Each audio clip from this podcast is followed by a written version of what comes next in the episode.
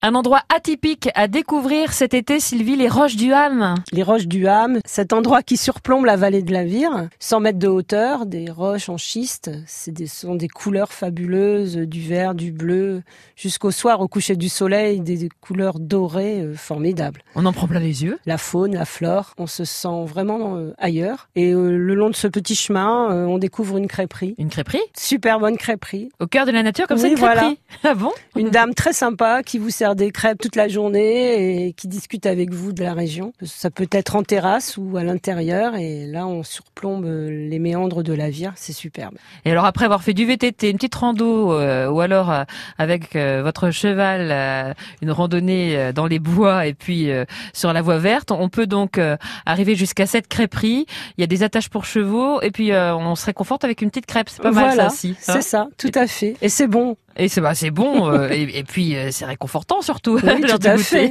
Les roches du Ham à découvrir, et cette crêperie à découvrir, et cet endroit atypique également. Euh, la crêperie est ouverte d'ailleurs euh, toute l'année ou Oui, jusqu'- non, pas toute toute l'année l'année, jusqu'en septembre. jusqu'en Et septembre. puis les vacances de la Toussaint. Ne manquez pas les roches du Ham, cet endroit euh, très très sympa à découvrir donc en famille dans le Saint-Lois. Merci Sylvie. Merci.